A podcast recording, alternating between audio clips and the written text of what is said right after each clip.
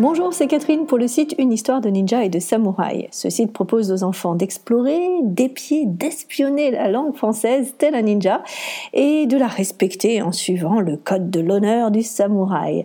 Mes activités euh, cherchent à allier vraiment ces deux points, la rigueur d'un côté, euh, la rigueur qu'impose la langue, mais aussi le jeu grâce à l'expression libre. Alors je vous invite à aller visiter le site pour découvrir les différents programmes que je propose. Euh, il y en a peut-être un qui correspond à vos besoins actuels. Aujourd'hui, je reprends le podcast le français comme j'aime après deux semaines d'interruption. Alors je peux vous l'avouer maintenant, en fait, j'étais en voyage au Japon. Alors j'ai pu vraiment en prendre plein les yeux, j'ai pu me ressourcer, j'ai pu m'inspirer. Bref, ça a été un voyage absolument merveilleux. Aujourd'hui, c'est donc la reprise et je souhaite vous parler euh, d'un livre qui m'a beaucoup fait réfléchir, qui m'a énormément parlé, parce qu'il touche au pourquoi je fais tout ça, euh, parce qu'il parle de certaines de mes préoccupations et surtout parce qu'il résonne complètement avec mes propres réflexions sur le sujet. Alors, ce livre s'appelle Les compétences du 21e siècle et c'est une réflexion très poussée sur ce qui attend les prochaines générations et les nouvelles compétences qu'il va falloir développer face euh, aux changements de notre époque. Alors, j'ai beaucoup aimé ce livre car j'étais moi-même arrivée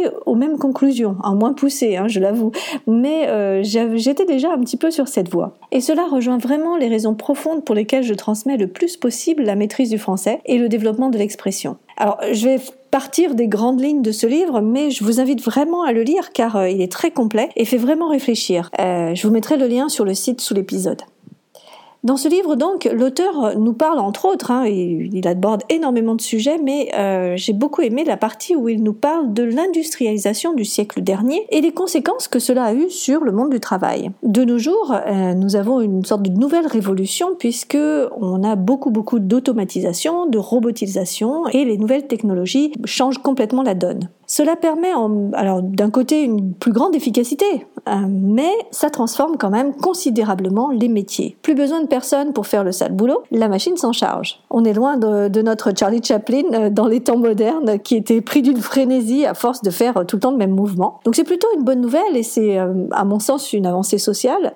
ici, c'est le robot qui se charge de tout et il apporte même une grande efficacité. Si on prend par exemple les robots utilisés en chirurgie où l'acte demande une extrême précision. Par contre, savoir quoi faire en cas de dysfonctionnement euh, ou améliorer euh, une chaîne de production, euh, ça, pour le moment, c'est un peu la limite. Le robot n'est pas doué d'une intelligence humaine. Et il existe bien sûr des intelligences artificielles, mais actuellement, elles ne peuvent pas prendre en compte des paramètres éthiques et donc elles ne peuvent pas prendre des décisions comme un être humain. Donc dans cette conjoncture, les métiers sont voués à évoluer il y a moins de métiers purement manuels et il y a de plus en plus des métiers intellectuels. Et les compétences qui vont avec euh, doivent évoluer aussi. L'auteur de ce livre en tire euh, quatre principales, donc quatre compétences qu'il serait bon de développer. Ces quatre C, euh, alors qui n'ont rien à voir avec les quatre C dont je vous ai précédemment parlé dans un, dans un autre podcast. Ici, il s'agit de la créativité, de la communication, de l'esprit critique et enfin de la coopération. Alors j'ai pas vous raconter tout le livre, euh, mais j'ai envie de continuer la réflexion sous l'angle de l'apprentissage du français. Tout d'abord, pourquoi développer la créativité? Pourquoi et comment? Plus on est créatif, et plus on est capable de s'adapter à de nouvelles situations. Et actuellement, tout change tellement vite que des nouvelles situations, il va y en avoir énormément. Les nouvelles générations, et nous-mêmes d'ailleurs, vont être face à des challenges que nous ne pouvons même pas encore imaginer. Avoir cette capacité d'improviser, de créer, d'innover, euh, de voir d'une autre manière le problème, c'est ce qui va être de plus en plus recherché. En français, cette créativité est aussi essentielle euh, car elle ouvre l'esprit, elle permet de jouer avec les mots, d'apprendre la force des mots, elle permet d'apprendre à changer de point de vue. Elle permet enfin de développer encore plus sa créativité.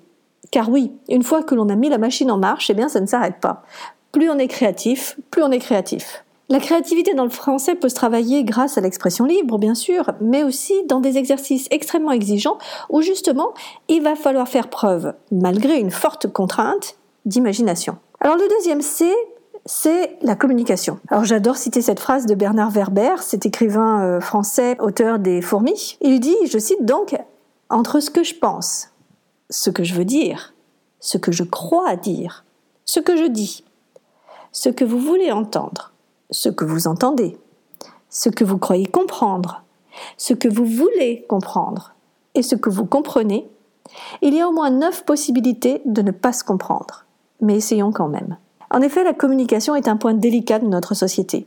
Il faut savoir réellement échanger pour être le plus efficace. Au-delà de la maîtrise de la langue, c'est quelque chose de très complexe. En effet, pour que ça marche, il faut déjà que les deux interlocuteurs aient le même niveau et qu'un mot utilisé par l'un résonne de la même manière chez l'autre. D'où l'importance non seulement de la maîtrise du français, mais aussi de cette sensibilité qui va avec. Utiliser un mot plutôt qu'un autre a des conséquences. En être conscient est vraiment essentiel. Et c'est souvent ce que je dis à mes ninjas, c'est comme ça que j'appelle mes élèves. Les synonymes existent, par exemple, mais souvent, même un synonyme apporte une nuance, une subtilité, qui ne se trouvera pas dans le mot d'origine. Il faut donc travailler cela et vraiment je le répète peut-être encore une énième fois, mais la lecture est vraiment une activité qui permet de développer son vocabulaire, mais aussi cette sensibilité-là, puisque les auteurs vont utiliser tel ou tel mot, tel ou tel procédé dans un contexte particulier, et c'est ça qui va nous permettre de prendre conscience de la valeur du mot.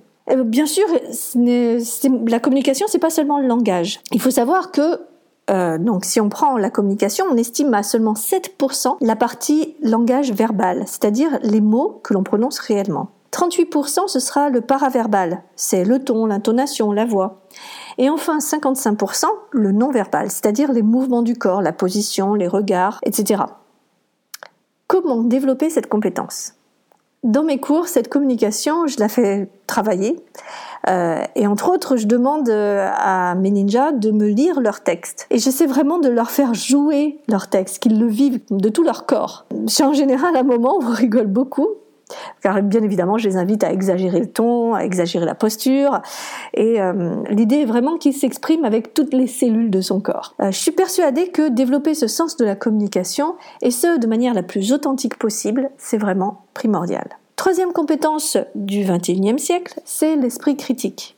À quoi ça sert d'étudier tous ces vieux trucs, les figures de style, l'intention de l'auteur, tout ça ah, C'est chiant. Je vous rapporte ici les paroles de certains de mes élèves. Ce qu'ils ne comprennent pas, c'est qu'en analysant les textes, ils développent un positionnement nouveau. Celui de la personne qui ne regarde plus que le contenu, mais qui va aussi s'intéresser à la forme. Et qui va voir du coup les ficelles utilisées pour euh, faire ressentir quelque chose, pour faire passer un message, pour convaincre, bref, les ficelles utilisées par l'auteur pour arriver à ses fins. Et de cela, nous en avons particulièrement besoin dans le monde actuel où l'information circule très facilement, où il y a des fake news, euh, mais aussi beaucoup de propagande très forte. Avoir un esprit critique, savoir remettre en cause des savoirs, y compris les siens, c'est bien comme ça qu'on évolue, est en effet une compétence précieuse. Lorsqu'on analyse un texte, on détecte ainsi les intentions, le point de vue de l'auteur, et nous sommes plus à même de nous positionner par rapport à ce contenu que nous pouvons soit adopter, soit réfuter. Ainsi, nous le faisons en toute conscience. L'esprit critique nous permet à la fois de faire évoluer les pensées et évite de se faire manipuler. Quatrième et dernier point, la coopération. Comme le dit le proverbe africain, seul on va plus vite, ensemble on va plus loin. Les échanges et la collaboration autour d'un projet sont extrêmement importants et permettent souvent de déplacer des montagnes. Avoir cette compétence de collaboration, c'est aussi avoir de l'empathie. C'est aussi développer un art du compromis pour que chaque personne s'y retrouve. C'est aussi savoir parfois mettre de côté une approche individuelle au profit d'un bénéfice commun. Savoir se mettre à la place de l'autre est un point clé à mon sens, et en les invitant à imaginer des histoires dans les de tel ou tel personnage, l'enfant se rend compte qu'on ne voit pas les choses de la même manière. En français, le développement de cette coopération se fait à plusieurs niveaux. Tout d'abord dans la relation enseignant-élève.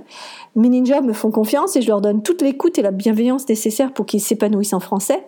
En échange, ils me partagent leurs difficultés et mes ateliers sont souvent co-créer, c'est-à-dire que l'enseignement ne va pas euh, dans, dans, un seul sens, du professeur à l'élève, il y a constamment un aller-retour entre les deux parties. Et c'est très important pour moi. En effet, nous gagnons énormément en efficacité puisque je ne vais pas perdre mon temps, par exemple, à leur apprendre des choses qu'ils savent déjà. À un autre niveau, cette collaboration se voit dans les ateliers d'écriture à plusieurs. C'est quelque chose que j'adore faire, euh, que je cherche à développer. L'idée est d'écrire collectivement. Dans ce contexte, le terme de coopération prend tout son sens car il va falloir que chacun trouve sa place, s'exprime et respecte les autres. 4C, donc, je les rappelle, créativité, communication, esprit critique, coopération. Tous ces points sont bien évidemment intriqués les uns dans les autres. Une coopération sans communication, ça ne marche pas. créer, innover, euh, développer de nouvelles choses sans un esprit critique non plus. Et il faut bien voir ces quatre compétences comme les quatre pièces d'un même puzzle. Alors, je serais curieuse de savoir comment vous, vous voyez les choses. Est-ce que ces quatre compétences vous parlent? Euh, Qu'est-ce que vous en pensez? Est-ce que vous vous en voyez d'autres que vous aimeriez voir euh, vos enfants développer? Et enfin, avez-vous des exemples de choses que vous faites au quotidien qui nourrissent l'une ou l'autre de ces compétences? Vous pouvez répondre dans les commentaires ou bien m'envoyer un message, soit par la page de contact du site, soit par email à catherine at et de samouraï.com. Cet épisode est terminé. Je vous remercie de votre attention. J'espère qu'il aura provoqué des réflexions chez vous, comme ça a été le cas chez moi lorsque j'ai lu ce livre.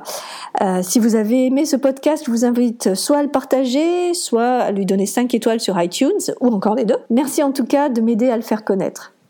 La semaine prochaine, nous parlerons des difficultés de s'y mettre en période de vacances et comment faire pour continuer malgré un rythme plus relax. Je vous souhaite une excellente semaine et vous dis à bientôt pour la suite des aventures. Bye bye